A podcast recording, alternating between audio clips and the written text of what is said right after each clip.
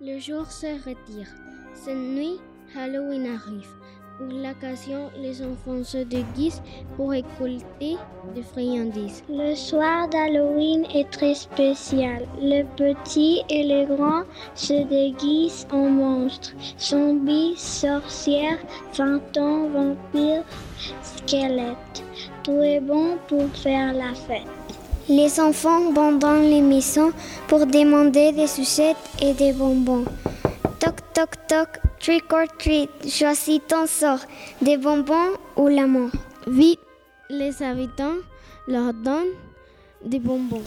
Ils ont bien très peur des petits démons. Les monstres ont rempli leur panier. Maintenant, il est tard, il faut rentrer. À la fin de la soirée, les enfants rentrent chez eux et enlèvent leur masque ni une ni deux.